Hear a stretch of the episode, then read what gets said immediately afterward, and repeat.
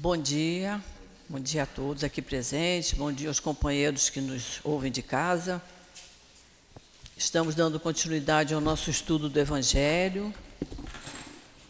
Estamos no capítulo 10. Bem-aventurados que são misericordiosos. Semana passada eu estava ocupada com o estudo nosso do encontro de Jesus, que vai ser em novembro, dia 6 de novembro. Mas hoje estamos aqui. Então nós vamos. É, eu vou ler só um pedacinho do, do, do, estudo da semana passada do Newton, porque é, é muito importante, porque eu vou fazer um comentário com relação a isso. Só um pedacinho que eu vou ler, o item 11. No item 11, está no Evangelho de Mateus, capítulo 7, item 1 e 2, ele diz assim: Não julgueis para não ser de julgados, pois sereis julgados segundo houver de julgado os outros. E com a medida com que tiverdes medido, vos medirão também a vós. Então, eu vou pedir a Sandra para fazer a prece para nós começarmos.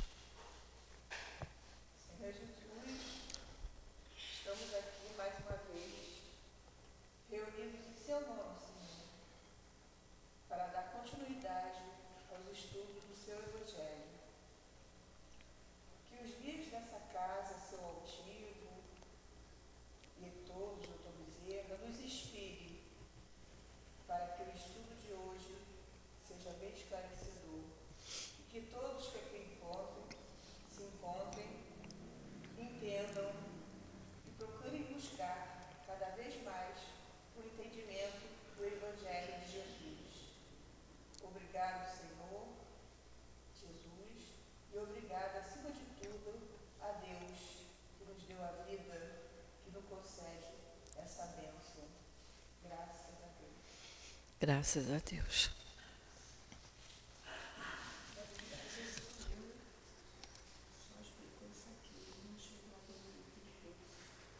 Ela disse que ele deu o item 13. É, eu vou começar no 14. Ah. É, mas, é. É, por que, que nós é, começamos lendo aqui o item 11? Vocês vejam que esse capítulo, bem-aventurados os que são misericordiosos, é, os assuntos são bem. Vê se está ligado. Estava desligado. Tá. Os assuntos são bem entrelaçados, né? Nós tivemos no item 9 o argueiro e a trave no olho, né? Que o Newton explicou a semana passada. O uhum. que, que é isso? A gente vê um defeitinho no outro e não vê que às vezes nós temos um defeito muito maior. É a dificuldade que nós temos de nos analisarmos a nós mesmos, pensarmos no que, que nós estamos fazendo aqui da nossa vida e, consequentemente, da vida com quem, do nosso próximo. Depois, no item 11, ele diz: Não julgueis para não ser julgados.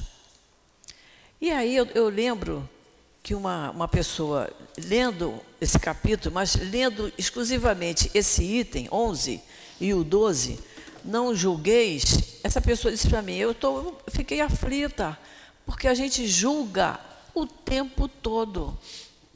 Então eu pedi a ela que fosse até o final do capítulo, que nós não sei se vai dar para a gente chegar hoje, mas lá no final do capítulo 10, no item 19, Kardec pergunta se é permitido repreender alguém que esteja errando.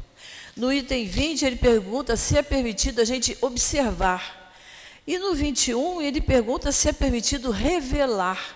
E nós vamos ver o que, que os espíritos vão nos ensinar com relação a isso. Porque é muito comum, a gente julga mesmo. Vindo para cá, nós vimos um carro parado, parado na, na Vida das Américas, com os vidros abertos. E a primeira coisa que nós comentamos foi isso. Poxa, ele estava na entrada do posto de gasolina. Por que, que ele não botou o carro no posto de gasolina? Aí, dez segundos depois, a gente fala assim: quem sabe se ele não podia andar mais nem um metro? Ele enguiçou ali, ele parou ali. Mas a primeira ideia que a gente teve é que ele estava causando um perigo para ele, por estar numa pista de alta velocidade, porque ele estava na pista do meio, como ele podia causar um acidente para um carro que viesse, alguém mais desatento e, e batesse. Então, nosso julgamento foi esse: ele estava errado por estar parado ali. Dez segundos depois, a gente pensa: quem sabe se o carro não andou mais? Ele não tinha como, porque para entrar no posto de gasolina ele tinha que subir uma ligeira ladeirinha. Se o carro tivesse enguiçado, ele não podia. Então a gente julga, o tempo todo a gente julga. O que ele está dizendo aqui é para a gente ter cuidado com o julgamento que a gente faz em relação aos outros, que consequência aquilo poderá ter. Então é isso que nós estamos estudando nesse capítulo. Que a gente seja misericordioso nisso, na hora do julgamento. E a gente vai ser misericordioso quando a gente primeiro se julga. Né? Como já aconteceu comigo, do carro enguiçar em plena Ayrton Senna, que é uma pista de velocidade, aconteceu, o carro simplesmente morreu. E eu ia fazer o quê? Tinha que ficar parado ali, não é? Mas olha como a gente julga. Por que, que ele não entrou no posto de gasolina? Né? Então é isso. Então, hoje nós vamos estudar do item 14 em diante, das instruções dos espíritos. Vamos ver quem foi o espírito que deu a mensagem do item 14? Quem foi? Simeão. Simeão, muito bem. E aí é bom sempre a gente saber o autor da, da mensagem, né? Então vamos ver lá. O perdão das ofensas. Pode ler, Sandra, para a gente? Quantas vezes perdoai a meu irmão? Perdoarei. Perdoarei a meu irmão. Vós lhes perdoareis não sete vezes, mas setenta vezes sete. Não foi isso que Jesus falou para Pedro, que nós estudamos lá no item 3, quando Pedro perguntou quantas vezes? Jesus respondeu, não sete vezes, mas setenta vezes sete. E aí o que ele diz? Eis um dos ensinos de Jesus que mais deve impressionar a vossa inteligência e falar mais alto ao vosso coração. Olha o termo que ele usa o ensino que deve impressionar. Impressiona, a gente lê isso e diz, mas peraí, logo a gente faz a conta, né? Quanto será 70 vezes 7? 490. Eu vou perdoar 490? E é cada ofensa. Não é de maneira geral, não. É cada uma. A gente faz logo a conta, né? É. 490 é coisa beça. E Jesus disse: o que, que ele quis dizer com isso? Infinitamente.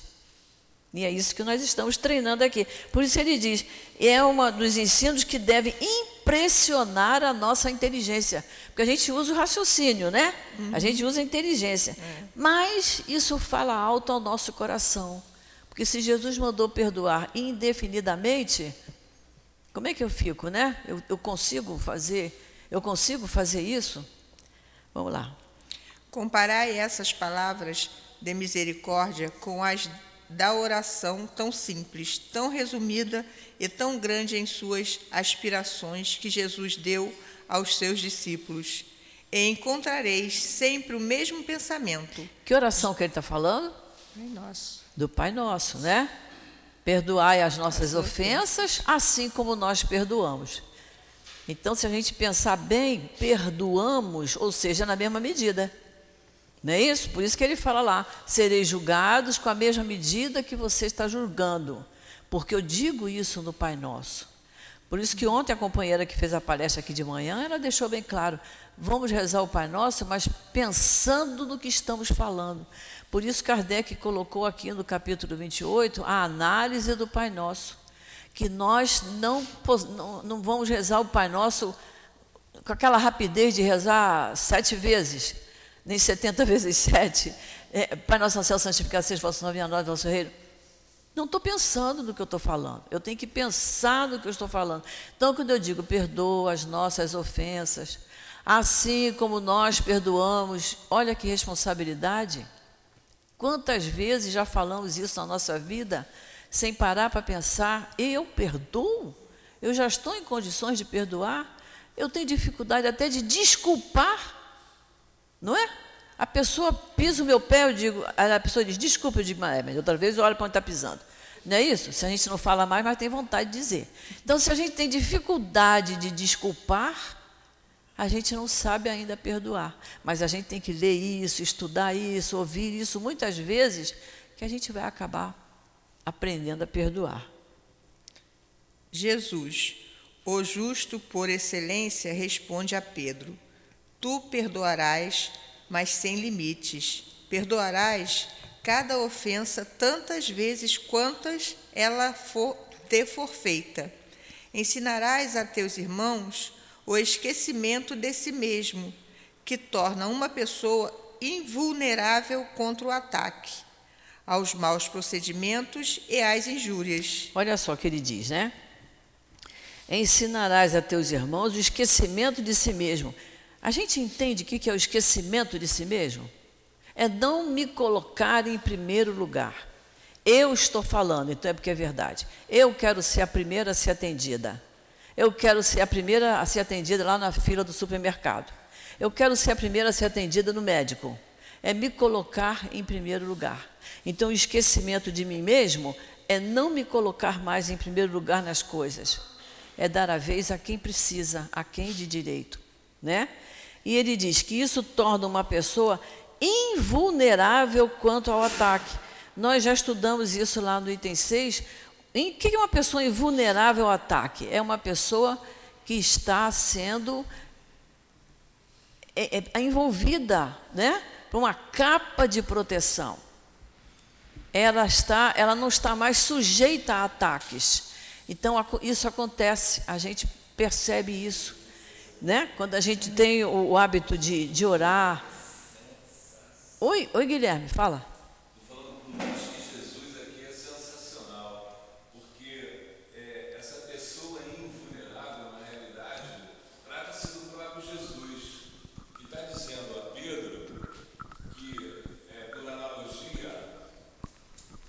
Por analogia, a água da piscina não se troca, se trata. Né? É. E, e ele, sabedor que Pedro iria cometer tantos equívocos com, com relação a ele mesmo, já aqui aplicava né, essa in, invulnerabilidade.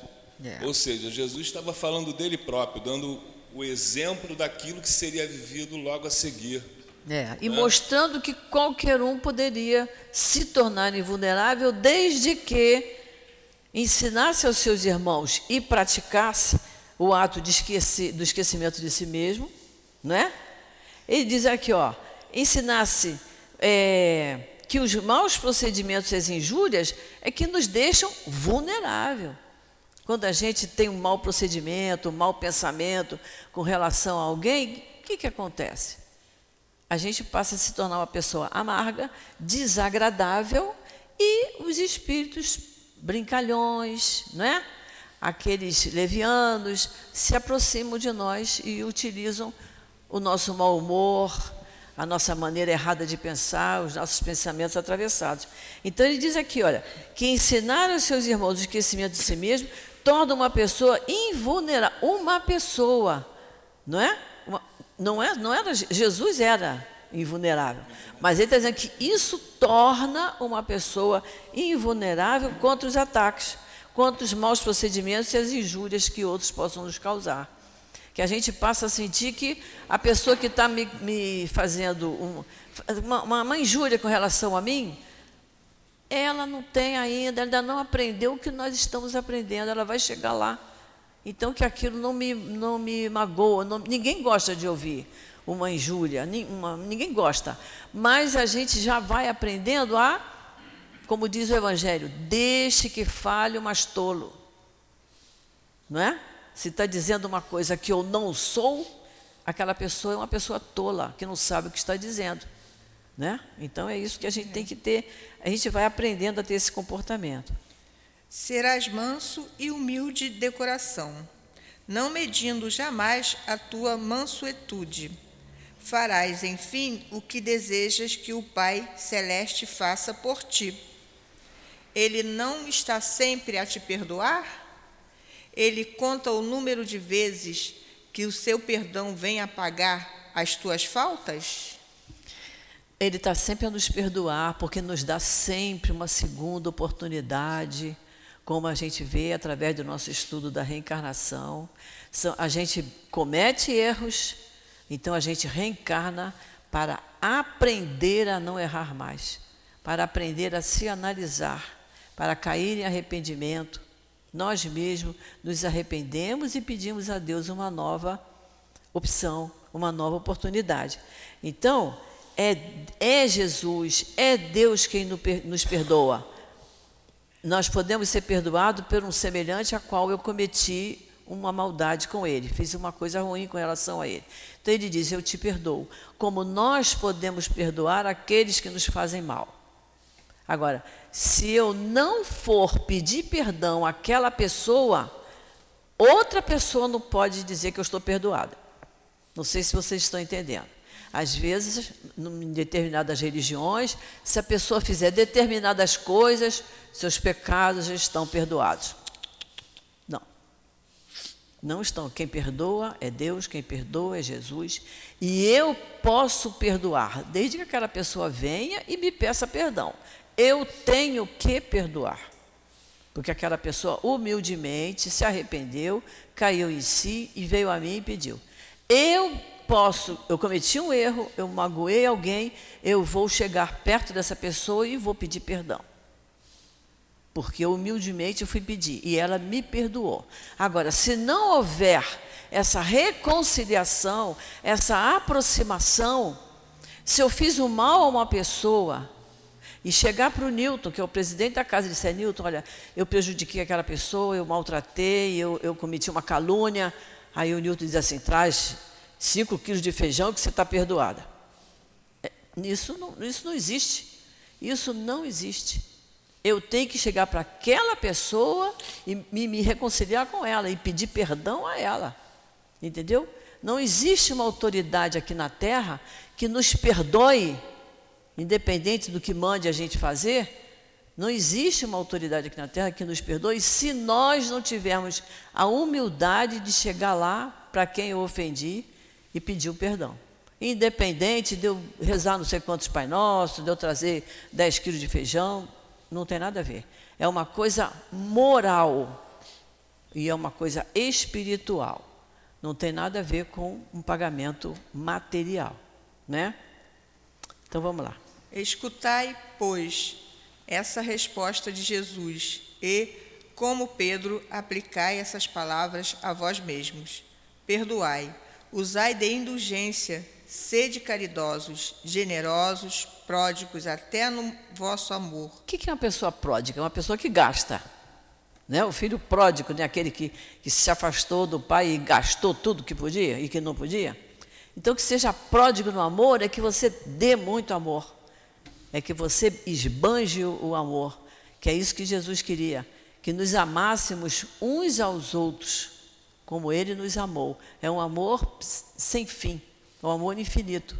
É isso que ele quer dizer, que seja pródigo no vosso amor. Ame muito. Dai, porque o Senhor vos restituirá. Perdoai, porque o Senhor vos perdoará.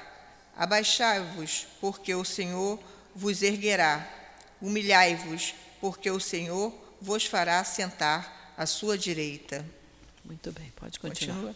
Continua. Ide, meus bens amados, escutai e comentai essas palavras que vos dirijo por ordem daqueles que, do alto dos esplendores celestes, olha sempre para vós e continua com amor a tarefa ingrata que começou há 18 séculos. Olha só o que ele diz, falando para nós: Ide, meus bem-amados, estudai e comentai. Mas antes de comentar, estudar. Senão, eu vou fazer um comentário errado. Eu vou dar a minha opinião e eu tenho que dar a opinião de Kardec. Então, quem vem aqui fazer a, a palestra nas reuniões públicas, a pessoa não pode dizer, eu digo para vocês, eu acho. Não, não é eu acho. Foi Kardec que falou, foi Leon Denis que falou. E tem que ser espíritos assim, espíritos de luz, que nos orientam. Não é pegar qualquer livro de uma pessoa, às vezes até ateu, mas é muito inteligente, diz uma coisa e eu chegar aqui e pregar o que essa pessoa está falando. Não é isso. Ele está mandando eu estudar as lições de Jesus, os ensinamentos, depois que eu estudar, que eu entender, que eu compreender e que eu fixar, aí eu passo esse conhecimento. Aí ele diz: estudai e comentai. Ele não está dizendo pregai, ele não está dizendo para a gente envolver as pessoas com o nosso conhecimento. Nós não podemos fazer isso. Nós não podemos chegar perto de uma pessoa que, que é de outra religião, que não tem o conhecimento que nós estamos adquirindo através do Evangelho, e chegar e querer tentar convencer aquela pessoa e passar para o nosso lado. Cada um tem o seu momento que a gente tem que respeitar. Dona Gracilde, Fala, Guilherme. É, vale a pena observar que Kardec ele usa a palavra instruí-vos, que é diferente de informar. É. Né? Porque é. a informação ela não pressupõe um juízo, né? uma análise. Já o instruí-vos, ela, ela, ela, ela, ela carrega em si o juízo, ela é. procura a causa daquilo que motivou o que está sendo estudado. É. Né? Isso, é, isso é muito importante, é importante a gente prestar é. atenção nas palavras, porque ainda que elas pareçam, elas não são iguais. Não são iguais. É. é. O instruir-vos é mais no sentido de que você estudou, se instruiu, porque você aprendeu. Né? Você guardou aquilo, aprendeu. Alcançou. É. E sem o fundo de verdade. É por isso que ele fala isso aqui, né? Estudai e comentai. Comentai de acordo com o que você estudou e aprendeu, né? Vamos. Perdoai, pois a vossos irmãos, assim como tendes necessidade, que vos perdoem. Se os seus atos vos prejudicaram pessoalmente, é um motivo a mais para ser indulgente. Porquanto o mérito do perdão é proporcional à gravidade do mal recebido. Não haveria nenhum mérito em desculpar os erros dos vossos irmãos se eles apenas vos tivessem feito pequenas ofensas. É, nos evangelhos da Febres mais antigos, ele diz assim: se tivessem feito pequenos arranhões, quer dizer, coisa mínima, né? É, mesma, é como você está andando e a pessoa dá uma esbarrada em você. Aí a pessoa fala, desculpa, né? E, em geral, o outro não, não diz, pô, não, que nada, tudo bem, né? Em geral, a pessoa dá uma respirada assim e continua andando, zangadinho. Quer dizer, foi uma, um pequeno arranhão, um pequeno empurrãozinho. Então ele diz: o mérito do perdão é proporcional à gravidade do mal. Porque se a pessoa fez um, um esbarrou no outro, nem é nenhuma questão de, de, perdão, é uma questão de. Mas tem gente que pede perdão. O meu marido é um que dificilmente ele fala desculpa, ele fala perdão. Né? Use essa palavra. Às vezes até não está nem ligado no sentido profundo do perdão. Mas ele diz que o mérito está na gravidade do problema. Se, se a pessoa te, te esbarrou em você e você diz está perdoado, isso é uma coisa pequenininha. Agora, se você foi prejudicado no seu ambiente de trabalho, se você foi prejudicado por um, por um vizinho, se você foi prejudicado por um, um parente que passou a perna em você, é uma coisa mais séria, mais grave. E se você perdoou, tem muito mais mérito do que aquele esbarrão que você levou na rua. Não é verdade? É isso que ele está falando. Né? A gravidade do mal. Ele diz: não haveria nenhum mérito em desculpar Olha, já está usando a palavra desculpar, que é mais, mais brando. Os erros dos vossos irmãos, se eles apenas vos tivessem feito pequenas ofensas, uma coisa mínima, não custa nada você desculpar, não é nem o caso de perdoar, né? Espíritas, não vos esqueçais nunca de que, tanto por palavras como por ações, o perdão das injúrias não pode ser uma palavra sem valor. Olhem que ele está falando para nós, espíritas, bem, bem direto, né? Não, a, a palavra perdão não pode ser uma palavra sem valor. Isso é muito sério. Se vós dizeis, espíritas, que de fato o sejais, esquecei o mal que vos tenham feito e só pensai em uma coisa, no bem que podeis fazer, Aquele que entrou nesse caminho não deve afastar-se dele nem mesmo em pensamento, porque vós sois responsáveis pelos vossos pensamentos, que Deus conhece. Que Deus conhece os nossos pensamentos. Você vê que quando eles falaram assim, é, como é que o Senhor, como é que ele sentou à mesa, lá no, no capítulo 8, né? Como é que ele sentou para fazer a refeição e não lavou as mãos? O camarada pensou e Jesus virou para ele e falou: Vocês estão muito preocupados com o que está por fora e não estão preocupados com o que está por dentro. Ali está bem claro: a pessoa não falou, ela pensou. E Jesus percebeu. Então ele diz aqui que Deus conhece os nossos pensamentos.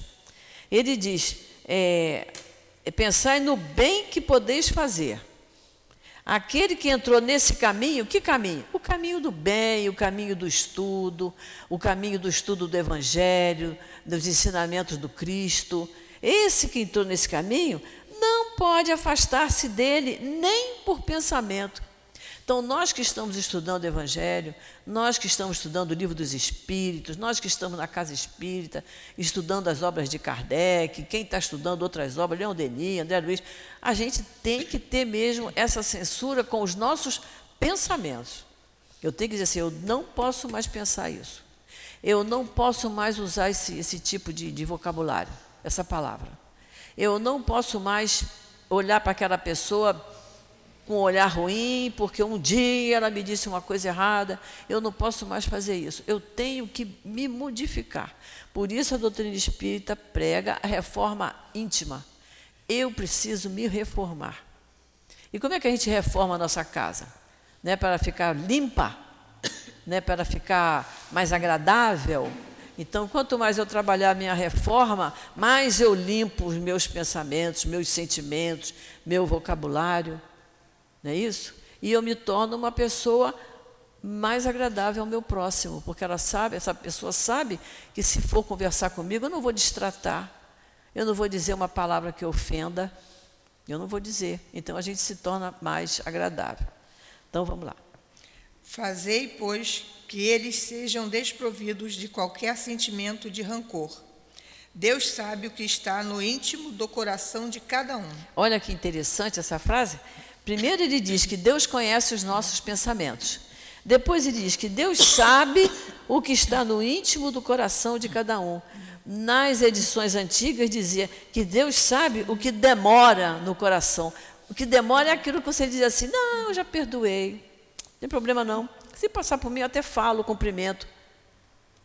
Mas está demorando o ressentimento lá dentro. Não tirou, né? Não tirou. E Deus sabe, mesmo que você diga, olha, eu já, eu já perdoei, já esqueci, blá, blá, blá, se tiver uma pontinha de ressentimento, Deus sabe. É esse que ele está falando. Então, Deus sabe o que está no íntimo do coração de cada um. Deus sabe o que demora, o que custa sair. Porque custa, não custa? Quando a gente é ofendido, que a gente é magoado, custa sair. Mas a gente tem que fazer um esforço, né? Então, vamos lá. Feliz pois, aquele que pode a cada noite adormecer, dizendo: Nada tenho contra meu próximo. Simeão. Aí, Simeão. E aí isso nos lembra aquela questão 919, 919a, Livro dos Espíritos, quando o Santo Agostinho recomenda que à noite a gente faça aquela avaliação, né? Uma, uma, uma das frases é essa: é. Eu não tenho nada contra o meu próximo. Não tenho, não. Hoje eu não magoei ninguém, hoje eu não deixei de eu não desrespeitei alguma coisa, não é? Eu hoje eu não fui magoado, eu fui desrespeitado, eu estou me esforçando para perdoar. Aquela análise, né? A gente só tem que ter um pouquinho de cuidado para não ficar com insônia por causa disso. Porque dependendo das, das culpas e das preocupações, você não dorme. Então, que não faça isso com a cabeça no travesseiro. Faz sentada primeiro, para depois que resolver tudo, vai dormir. Senão, não dorme. O item 15 é uma mensagem de Paulo, apóstolo. Então vamos lá. Item 15. Perdoar aos seus inimigos é pedir perdão para si mesmo. Por que, que ele diz isso? Perdoar o inimigo é pedir perdão para si mesmo. Porque perdoando o inimigo, você está se limpando, né? Você está se renovando, você está se reformando. Então, quando você perdoa o inimigo, você está fazendo bem a você mesmo. Porque a gente, a nossa consciência fica mais tranquila, não estou guardando ressentimento mais daquela pessoa. Então, perdoar o inimigo é pedir perdão para si mesmo. Perdoar os seus amigos é lhes dar uma prova de amizade. Perdoar as ofensas é mostrar que se está melhor. Perdoai, pois, meus amigos, a fim de que Deus vos perdoe, porque se fordes duros, exigentes, inflexíveis, se usartes de rigor, mesmo para uma leve ofensa, como podereis querer que Deus esqueça de cada dia tendes mais necessidade de indulgência? E o que, que é indulgência? A indulgência, dizia já o professor José Jorge, nosso amigo, responsável aqui pelo nosso salão, que é a, a disposição para perdoar. A pessoa que usa de indulgência, ela já está trabalhando perdão dentro dela. E ele dizia mais, né? Que o indulgência, o indulgente tolera, mas ele não compartilha do mesmo pensamento. A pessoa comete um erro, chega para o outro e diz: Olha, eu cometi esse erro e tal. Eu vou ser indulgente, eu não vou é, incriminar aquela pessoa. Mas se a pessoa disser: Mas você acha que eu agi bem ou agi mal? Agiu mal. Eu estou tolerando, mas não estou compartilhando daquele, daquele, mesmo, daquele mesmo pensamento dele, daquela mesma atitude dele. Ó, oh, infeliz aquele que diz: Eu nunca perdoarei pois que pronuncia a sua própria condenação. Aliás, quem sabe se, analisando a vós mesmo, não vereis que foste o agressor?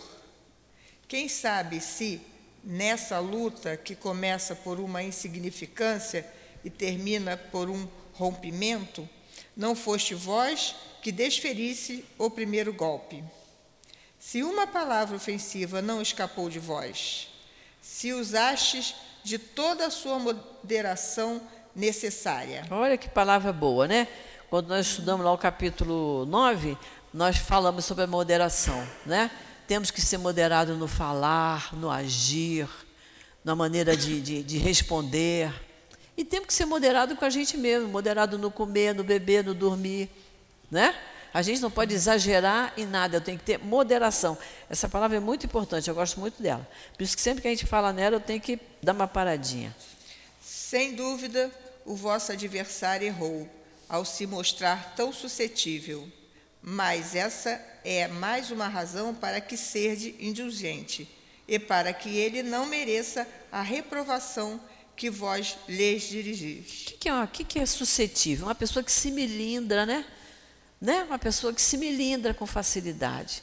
O melindre é filho do orgulho.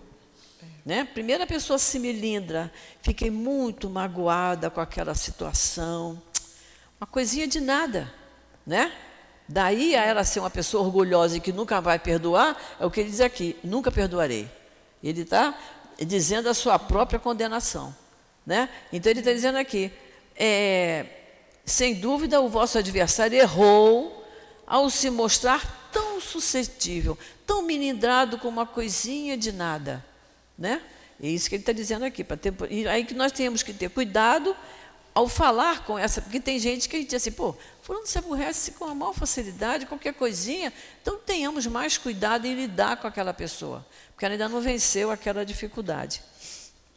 Sem dúvida, o vosso adversário errou, ao se mostrar tão sucessível, mas essa é mais uma razão para ser indulgente e para que ele não mereça repro reprovação que vós lhe dirigis. Admitamos que tenhais realmente sido ofendido numa determinada circunstância.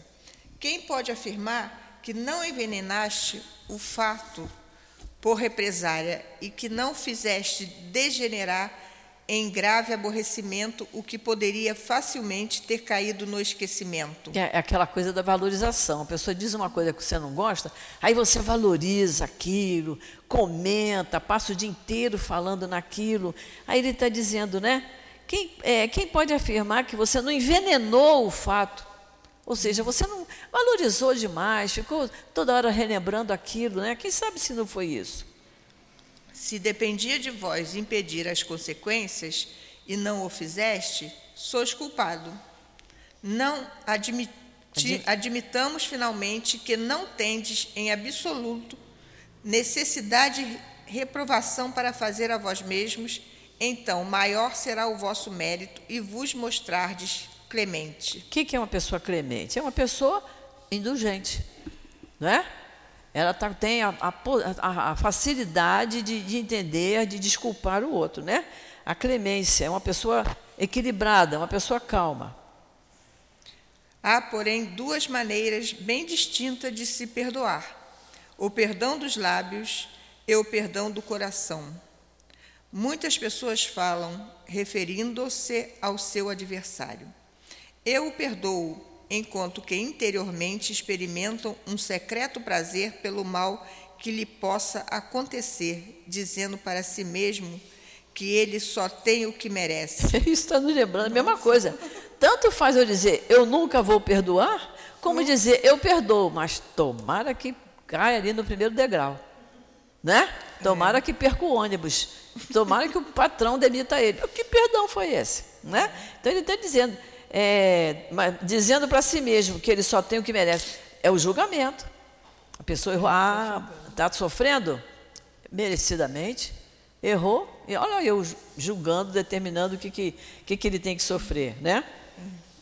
Quantos também dizem, eu perdoo, e acrescentam, mas jamais me reconciliarei, não quero revê-lo mais em minha vida. Esse é o perdão segundo o Evangelho? É claro que não. O verdadeiro perdão, o perdão cristão, é aquele que tudo esquece, lançando um véu sobre o passado. Esse é o único tipo de perdão que será considerado, porquanto Deus não se contenta com as aparências.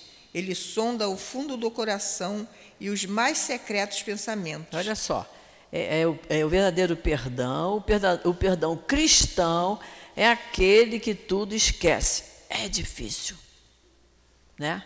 Nós fomos criados é, aprendendo a usar a nossa memória, né? Aprendemos a falar porque a mamãe repetia a mesma palavra toda hora. Fala mamãe, fala, fala. Até que um dia sai a palavra mamãe, é uma felicidade, não esqueceu.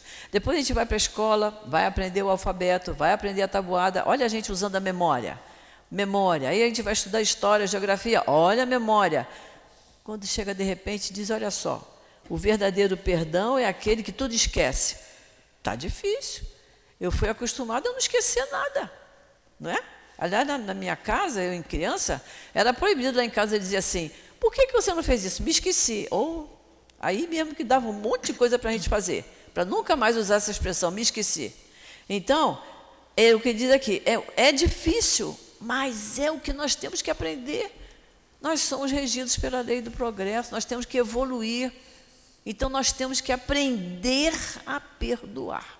Nós fomos acostumados a não levar desaforo para casa. Isso, ainda tem mais essa. Então, antigamente era assim: você está criando filho homem, sim, que está chorando, vai apanhar mais ainda. Né? Então, é. não levar desaforo para casa, como ela está lembrando aqui. Então, é isso que. É, foi assim que nós fomos educados. Ainda se vê muito essas expressões hoje em dia. Então, é, é muito difícil, mas a religião espírita, a doutrina espírita está aqui para fazer a gente tirar esses conceitos antigos, errados de dentro de nós e nos melhorarmos. E aprendermos realmente a perdoar. Porque ele diz aqui: olha, Deus não se contenta com a aparência. Não adianta eu dizer, você perdoou? Perdoei. Uhum. Se tiver um pouquinho de ressentimento lá dentro, Deus sabe. E ele sonda o fundo do coração. Ele sabe, ele conhece os nossos pensamentos, nossos sentimentos. E os mais secretos pensamentos, né? Ninguém se impõe a ele com palavras e simples fingimentos. O esquecimento completo e absoluto das ofensas é próprio das grandes almas o rancor sempre é um sinal de baixeza e de inferioridade. Não vos esqueçais de que o verdadeiro perdão se reconhece muito mais pelos atos do que pelas palavras. Paulo apóstolo. Paulo apóstolo. Quem se interessar, nós estamos estudando, aí no rodapé tem toda a história do, do Paulo o apóstolo, né? que era Saulo, transformou-se em Paulo, que se transformou quando encontrou com Jesus no caminho de Damasco, é, é muito bonita essa passagem. Então é bom que a gente que a gente leia. Mas então vamos, vamos ver isso aqui o que ele diz, né? O esquecimento completo é aquele que não ficou nem um ressentimentozinho aqui dentro, é próprio das grandes almas, que nós estamos fazendo aqui um vestibular para se transformar numa grande alma, né? Nós somos assim, já estamos numa questão mediana, mas nós ainda não estamos numa questão superior. É que nem o estudante, né? Ele faz o fundamental, depois ele vai fazer o ensino médio, depois vai fazer o curso superior. Nós já estamos assim quase chegando no ensino médio. Já estamos melhorando. Então, o esquecimento completo é próprio das grandes almas. O esquecimento completo. Porque o rancor é sempre um sinal de baixeza e de inferioridade. Não temos, não vamos mais ter rancor. Não, aquela vizinha que me prejudicou, não vou mais cometer nenhum erro que possa prejudicá-la, porque ainda tenho muita mágoa do com que ela me fez. Vamos deixar ela viver a vida dela. Já dizia uma, uma pessoa muito querida, que, coitada, analfabeta, ela dizia assim para mim, quando eu era garota, ela dizia: temos que rezar para aquela para o inimigo ser feliz, porque ele sendo feliz, ele me esquece. Olha que coisa interessante. Era a maneira dela analisar os fatos. A pessoa fez uma maldade com relação a ela e ela dizia: Eu vou rezar para ele ser bem feliz, porque ele feliz ele me esquece.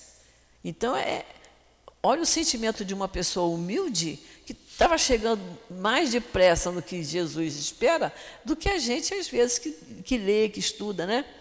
E o rancor é um sinal de baixeza e de inferioridade.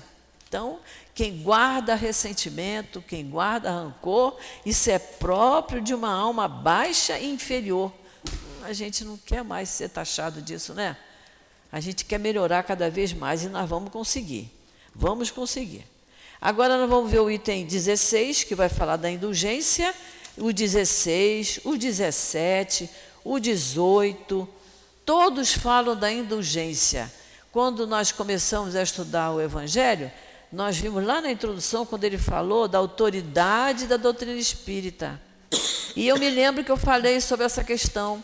São vários espíritos escrevendo sobre a mesma coisa, que é a indulgência, e nenhum se contradizendo. Cada um fazendo a interpretação, mas com o mesmo teor. Então, nós vamos ver o item 16. Quem assina é José, José espírito protetor.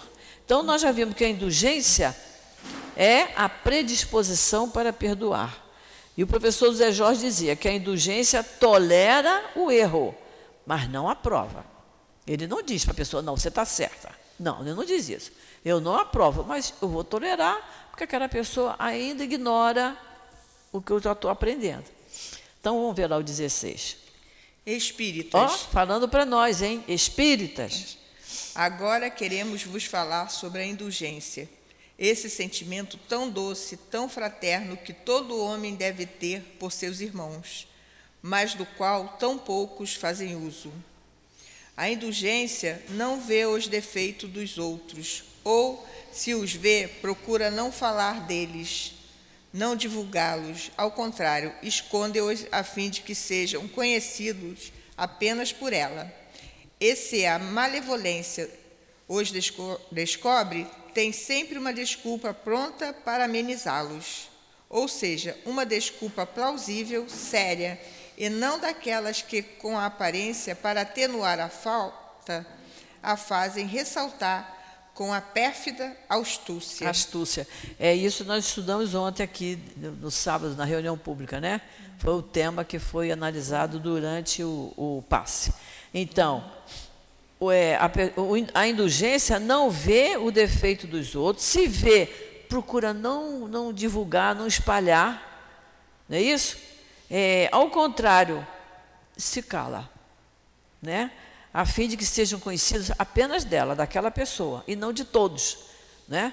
Não é dizer assim, sabe aquela pessoa que passou ali, vou te contar um negócio. E aí, olha a fofoca né? se espalhando. Então, a pessoa que é indulgente, ela não faz isso. A indulgência? A indulgência jamais se ocupa com os maus atos dos outros, a menos que isso seja para prestar um serviço. Porém, mesmo assim, ela tem cuidado de atenuá-los tanto quanto seja possível. Não faz observações que possam chocar. não traz censuras em seus lábios, apenas conselhos, e a maior parte das vezes discretos. É, você pode chegar para a pessoa e dizer: Você já parou para pensar nisso que você está fazendo? É, é, não vamos fazer isso não, eu, porque eu já fiz isso uma época e eu percebi que isso não era bom. É, é como Jesus diz, falar com a pessoa em particular, em segredo. Chamar aquela pessoa e falar baixinho com ela. Falar até mesmo com carinho, mostrando que ninguém é perfeito, que eu também tenho meus defeitos. Eu até posso dizer, eu também fazia isso que você fazia, mas eu entendi que não era para fazer. E aí acontece, e quantas vezes a gente faz isso e a pessoa diz, é, você tem razão. Se ela se melindrar, se ofender, é problema dela, não é problema meu. Mas eu fiz a minha parte, da minha parte da melhor forma possível. Chegar e falar em particular, de maneira carinhosa, né? Como ele diz aqui, não faz observações que possam chocar. Não é isso? Pode ir. Quando criticais alguém, que conclusão pode ser tirada de vossas palavras? A de vós que o reprovais, não fizeste o que foi motivo da sua reprovação? E de que sois melhor do que o culpado? Não, ele está afirmando aqui. Está afirmando que é, foi melhor é? do que o culpado. É, é, o que reprovais, fizeste o que foi motivo da vossa reprovação, e que sois melhor do que o culpado. É, se a pessoa chega com arrogância para falar com o outro, é porque está se intitulando melhor do que o outro. O outro não vai mudar. Aí que o outro não vai mudar mesmo. Vamos lá. Homens, quando julgareis vossos próprios corações, vossos próprios pensamentos, vossos próprios atos, sem vos preocupardes com o que fazem os vossos irmãos? Quando tereis olhados severos somente para vós mesmos? Sedes, portanto, rigorosos convosco e indulgente com os outros. Pensai naquele que julga em última instância que conhece os pensamentos secretos de cada coração e, consequência, frequentemente perdoa as faltas que censurais ou condena as que desculpais, porque ele sabe o que, o que motiva todos os vossos atos. Que coisa interessante, né? É, ele diz aqui: pensai naquele que julga, em última instância, que conhece os pensamentos secretos de cada coração e, em consequência, frequentemente perdoa as faltas que censurais, ou condena as que desculpais. Está falando o quê? Está falando de Deus, né? É. Deus sabe o que acontece, o que, que a gente pensa, como é que a gente age, e Deus vê, olha só, ela arranja desculpa para ela, mas condena o outro. E é isso que ele está dizendo aqui. Frequentemente perdoa as faltas que você censura ou condena as faltas que você desculpa em você mesmo. Porque ele sabe o que motiva todos os vossos atos. Então não tem como a gente enganar a Deus. Né? Eu posso enganar a qualquer um. Eu olho para a Sandra, não tenho a menor ideia do que ela está pensando nesse momento. Nem ela sabe o que eu estou pensando. Mas Deus sabe o que ela está pensando e o que eu estou pensando. Então não tem como, né? Uhum. Pensai também que vós, que gritais, maldito, talvez tenhais cometido faltas mais graves.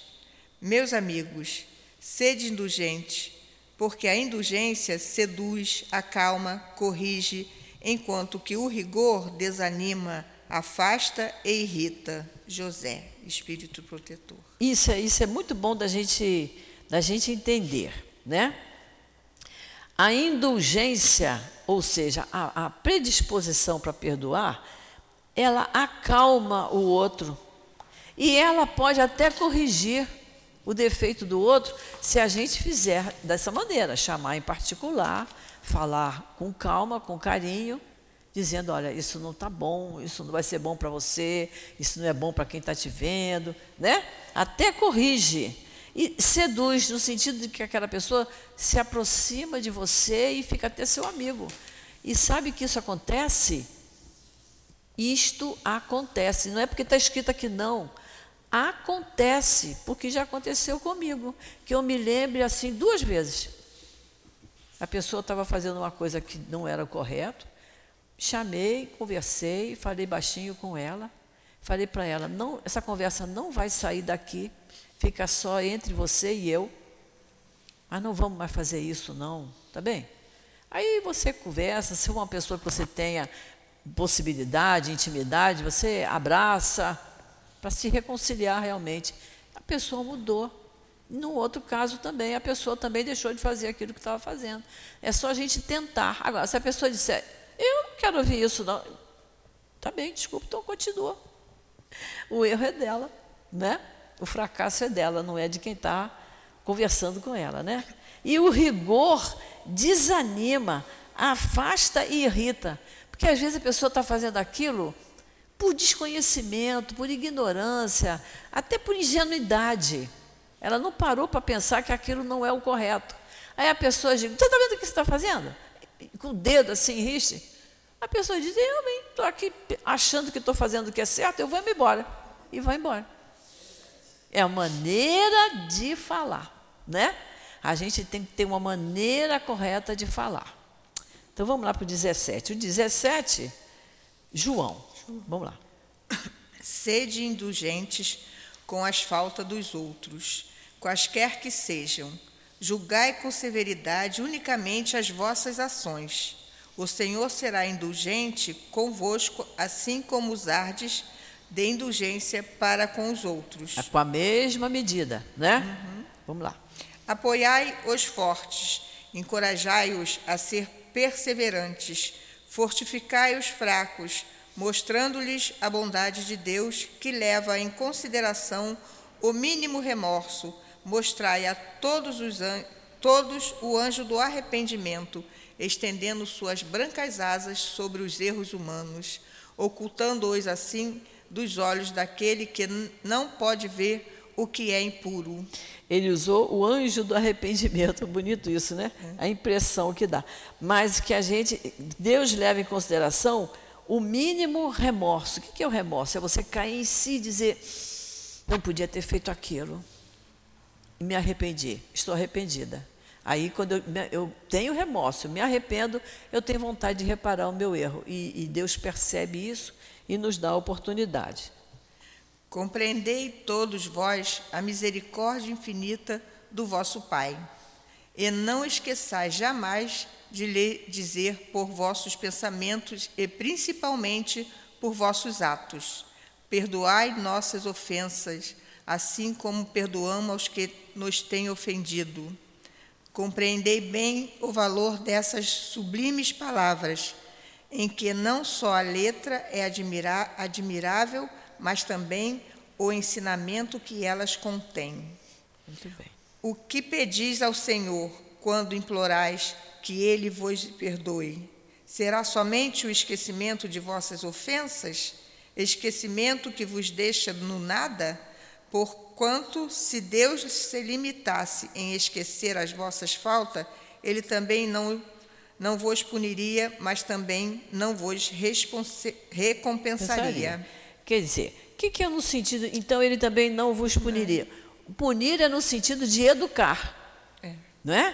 Quando o nosso filho comete um, um, um erro, é, não adianta eu pegar e dizer assim, senta aí de castigo, estou aborrecida com você. Não, não vai adiantar nada. Eu tenho que explicar a ele por que, que ele está de castigo. Não é isso? E também não é deixar ele é, uma tarde inteira de castigo. O que, que a gente faz? A gente bota um pouquinho, depois chega para ele conversa. Você não acha que você fez errado? Você está arrependido? Você vai fazer outra vez? A gente não, é, não conversa? A gente conversa com o filho, a gente conversa com, com o neto, dependendo do que a gente já tenha. Então, é, é não deixar ele no castigo eterno. Que é isso que a gente sabe que não existe castigo eterno, porque Deus nos dá oportunidades. Então ele diz: compreendei bem o valor dessa, dessas palavras quando ele diz, perdoa as nossas ofensas assim como nós perdoamos, na mesma medida. E depois ele diz que o esquecimento, que, que se, é, o que pedis ao Senhor quando implorais? Será somente o esquecimento? Senhor, esquece do que eu fiz. Não vamos pedir isso. O esquecimento que vos deixa no nada. Por quando se Deus se limitasse a esquecer as suas faltas, Ele não puniria, ou seja, Ele não me educaria eu não melhoraria, eu não mudaria as minhas atitudes. Mas ele também não me recompensa. Não é isso? Quem vai para o castigo eterno também não tem recompensa. E a gente sabe que quando a gente faz a coisa certa, a gente tem a recompensa. Quando o arrependimento é verdadeiro, o Espírito reencarna para reparar aquele mal, mas não através de uma dor terrível, não. É através, ele vai mostrar que ele se arrependeu. Ele vai mudar as atitudes dele. Deus não pune severamente aquele que realmente se arrependeu e que tem desejo de reparar o mal. Só que na hora da escolha das provas, quem estuda livro dos Espíritos sabe disso, na hora da escolha das provas, se ele disser assim: Eu quero reencarnar porque eu quero reparar aquele mal que eu fiz. Você vai reparar o mal que você fez? Vou. Chega aqui, às vezes ele fale, né? Ele vai à falência, porque ele esquece. Que, mas, a, mas a consciência está lá dizendo: ó, cuida dos teus pais doentes, cuida dos teus pais idosos, cuida desse filho seu que precisa muito de você. A consciência está sempre nos lembrando o que a gente tem que fazer. Mas a gente muitas vezes diz assim: eu sei que eu não devia fazer isso, mas eu vou fazer. O que, que é isso? É rebeldia. É atraso no nosso, no nosso progresso. Estamos nos atrasando na nossa evolução. Por isso a gente tem que ouvir. Então vamos lá. A, a recompensa não pode ser o preço do bem que não se fez. Que não, ninguém vai ter recompensa se não fez é. bem nenhum e ainda menos do mal que se praticou, mesmo que esse mal fosse esquecido. Rogando do perdão pelos vossos erros, pedis a Deus o favor das suas graças para não voltardes a cair. A força necessária para entrar em um novo caminho, um caminho de submissão de amor, no qual podereis unir a reparação ao arrependimento. Então, isso, nós acabamos de falar sobre isso, né? Então, nas nossas orações, eu tenho que pedir a Deus força necessária para que eu me modifique, né? E eu tenho que o que ele fala, o caminho da submissão, a submissão à vontade de Deus, a submissão às leis de Deus, né? E do amor no qual podereis unir a reparação ao arrependimento. A reparação ela vai ser na medida do arrependimento. Quanto mais eu me arrepender, a reparação vai ser mais branda. Quanto mais rebelde eu for, a reparação vai ser mais severa. Porque é assim. Quando a gente está com uma doença grave, a gente não tem que tomar muita injeção? A gente não tem que tomar aquele antibiótico com gosto horroroso? Porque a doença é grave. Agora, se você está com uma, uma, tossezinha, como a Sandra está hoje, com uma tossezinha, o xarope é gostoso. É. Xarope, em geral, é gostoso. É. Por quê? É uma tosse, né? Agora, uhum. se é uma doença grave, se é um câncer, você vai fazer uma quimioterapia, que é um tratamento doloroso. Então, quanto mais a gente erra, o remédio tem que ser mais forte para a gente se educar, para a gente aprender. É. Quando perdoardes ao vosso irmão, não vos contentais em cobrir os seus erros com o véu do esquecimento, porquanto frequentemente esse véu é muito transparente aos vossos olhos. É o véu do esquecimento, é. que é o que não cobre coisa nenhuma, porque véu você vê o que está do outro lado, né? É. Juntamente com o perdão, oferecei-lhe o amor. Fazei por eles o mesmo que pedis ao vosso Pai Celeste para fazer por vós. Substituí a cólera que desonra as criaturas pelo amor que as purifica. Pelo exemplo, pregai essa caridade ativa, infatigável, que Jesus vos ensinou. Pregai-a como ele mesmo fez durante todo o tempo em que viveu na terra, visível aos olhos do corpo, e como ainda a prega incessantemente, desde que só, só é visível aos olhos do espírito. Segui esse divino modelo, caminhai sobre as suas pegadas. Quem é esse modelo? Jesus. Jesus, né? Está lá na questão 625 do Livro dos Espíritos. É o modelo que o Pai nos enviou, é Jesus. Ela vos conduzirão ao lugar de refúgio onde desfrutareis de repouso após a luta. Como ele, pegai a vossa cruz todos vós, e subi penosamente, mas também corajosamente, o vosso Calvário, no alto do qual está a glorificação. João. Então, o Calvário está escrito aí no rodapé, né? É o monte que Jesus foi crucificado. Então, ele diz: é, subir penosamente, mas corajosamente o vosso Calvário. Ou seja, pegue a sua cruz e a cruz é a minha cruz é minha. Eu não posso pedir assim, Sandra, você pode me ajudar a carregar a minha cruz? Não, a cruz é minha, a cruz da Sandra é dela. Eu posso pedir a Deus que dê a ela força, que me dê coragem para carregar a minha cruz.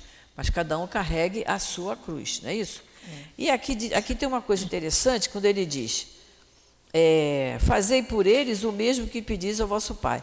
Substituir a cólera pelo amor que as purifica que pelo exemplo da sua caridade ativa e tal, e, e eu, eu, tenho sempre que contar um fato aqui rapidinho, porque de uma pessoa que teve um, um problema tolo, briga de, de criança, de filhos, de vizinho, e como a mãe não estava presente, quando a mãe chegou, o filho contou para a mãe, mas contou de uma maneira, valorizou o problema. Essa mãe, então, foi agredir a vizinha. Na época, ela foi com canivete. Mas o marido viu e tomou o canivete. Mas se o marido não visse, ela poderia ter ferido a outra por causa de briga de criança, de bobagem. Bom, passado algum, passado algum tempo, essa, essa mãe que quis agredir ficou tuberculosa, numa época em que a tuberculose matava mesmo, ficou tuberculosa, o marido e os filhos foram embora e deixaram ela sozinha. E ela é, morreu quase que amíngua naquela casa. E essa vizinha que foi agredida é que ia lá dar banho nela, alimentá-la e fez isso até ela morrer. Então é por isso que o Evangelho nos ensina. Não, é, não, não adianta só as palavras, não adiantam. Adiantam as nossas ações. Com, a, com aquela ação, ela mostrou que perdoou. Porque se ela não perdoasse, ela não ia lá dar banho nela e, e fazer a sopinha para ela todo dia, não é? Mas, no entanto, ela cuidou daquela criatura até morrer, porque naquela época morria-se de tuberculose. Não havia vacina, não havia tratamento e ela não tinha condições também, mesmo que tivesse. Então, é, é, é um exemplo que eu dou de você perdoar através da ação. Não é só dizer, perdoei. Perdoou? Perdoei. Deus sabe o que demora aqui dentro. Né? Então, essa criatura mostrou que ela realmente perdoou. Isso foi um, foi um gesto muito bonito. Eu era criança, mas eu não esqueço disso, porque foi assim muito comentado na nossa, na nossa casa, da, da atitude digna, né? E uma atitude que Deus aprova totalmente. Estamos na nossa hora, temos que parar. Então vamos ficar com o item 18 para a semana que vem, tá? E aí semana que vem a gente acaba o capítulo 10 e eu aconselho que vocês leiam o 19, o 20 e o 21 para ficar bem entendido a questão de você julgar o outro, tá? Então vamos fazer a nossa prece para a gente encerrar.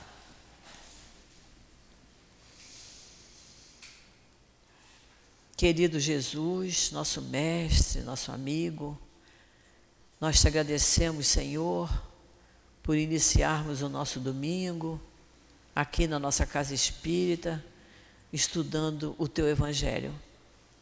Que possamos, Senhor, valorizar esta grande oportunidade que nós temos de estudarmos a doutrina espírita, que tanto nos esclarece, nos equilibra, nos acalma e nos faz enfrentar com mais coragem as nossas dificuldades do dia a dia porque ainda a temos muitas, Senhor. Mas te pedimos, Senhor, que essa mesma fé, que essa mesma coragem envolva a todos aqueles que sofrem, que também são muitos. E te pedimos, Jesus, que nos abençoe, que nos ampare, que permita que nossos anjos de guarda estejam sempre junto de nós, nos intuindo a fazermos sempre as melhores escolhas. Que permita, Senhor, que esses espíritos magnânimos que trabalham incansavelmente aqui nesta nossa casa de amor, que possam estar também sempre junto desta casa, junto dos trabalhadores que aqui utilizam o seu tempo, o seu amor, a sua dedicação, para que a nossa casa continue crescendo, crescendo e dando os frutos que com certeza o nosso querido amigo altivo espera e luta por eles. Então, Jesus, em teu nome, em nome de Emanuel, patrono do nosso curso, em nome desses espíritos queridos, em nome de Deus, pedimos a tua permissão para encerrarmos esse momento de estudos e de reflexão em torno do teu evangelho. Graças a Deus que assim seja.